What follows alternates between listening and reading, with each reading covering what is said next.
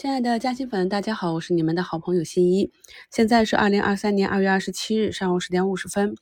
那我们的市场呢，如昨天跟大家更新的一周展望预判的一样，也是一个低开。这是受到外盘还有汇率啊多种因素的影响。低开之后呢，目前在权重股茅台的努力下，茅台目前已经是拉涨了一个多点了，也是已经翻红。白酒这块调整的时间也是比较久，受它的带动呢。前期比较活跃的，像黑芝麻呀，还有我们一直关注的平台整理的小香啊，都有三四个点的涨幅。更小一点的，像蘑菇股、万城生物呢，就保持一个比较强的趋势，又创出了一个十九点三六的一个新高，涨幅达到百分之十。啊，这就是呢，我们在看到一个板块调整的。时间和周期差不多的时候啊，如果观察发现中军老大企稳往上走了，那后排我们就可以根据他们之前走的趋势呀，以及体积大小，就可以明显的看到啊，小盘股的弹性更大一些。这就是进攻的时候选择盘子小一点的个股，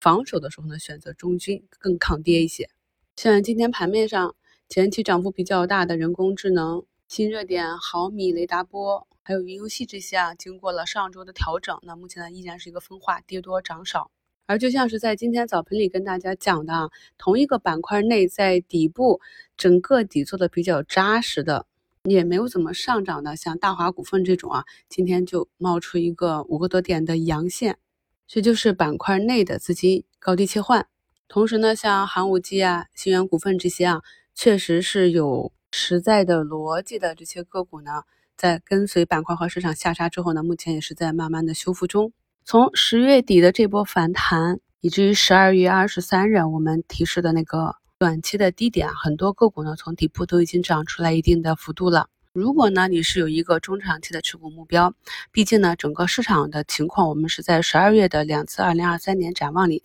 这两期视频直播里跟大家拆解过了，从整个市场的情况到板块。上周五呢，又用了一个半小时啊，跟大家分享了我去观察的这些宏观数据，以及支持我们未来走一个结构性长牛机会这样一个背后的逻辑。错过直播的朋友可以点击节目中的直播链接，或者进入西米团去查看回放。今天下午呢，我也会把回放更新到本节目专辑中，这样大家就可以用电脑端访问我的专辑，用大屏查看了。由于呢，美元对人民币啊。跌至了六点七五之后呢，是一个反弹，反弹到七附近呢是一个重压力位，这一点呢也是昨晚就跟大家更新了，所以今天呢外资这个流出幅度还是比较平稳的，并没有大幅的流出。后续呢伴随着整个汇率的在其短期压力位的一个震荡，外资流出的情况也将得到缓解。毕竟人家在年初就狂买了一千多亿，说明呢还是中长期看好 A 股市场的。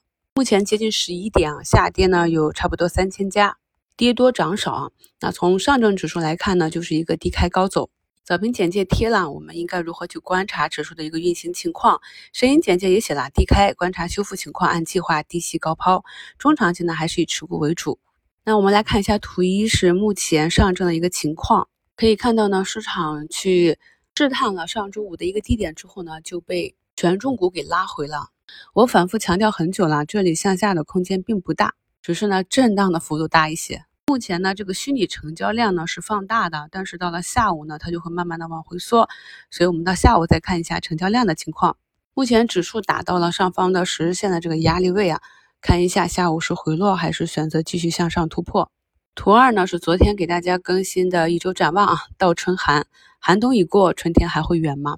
所以最后这里啊会比较熬人啊，反反复复的上上下下。但是如果我们理解了这个周期，市场上目前很多个股经过了前三年的这个戴维斯双杀之后，估值已经被杀的很便宜了，熊市的估值都比较低嘛。那么业绩呢，不管是暴雷的还是下滑的，也都是已经利空出尽啊。该做减值的减值，还有不少公司顺势啊在逆境扩张，加大了研发投入。之类的，反正二零二二年的数据就很糟糕嘛，所以二零二三年的财报一季度、二季度啊会慢慢的变好，这个也是比较确定的。但是由于这个确定性啊，咱们普通的散户也都懂了，所以这里呢想要再震仓就难一些。在这种情况下呢，我们的行情可能就很难出现暴涨暴跌，会有那种啊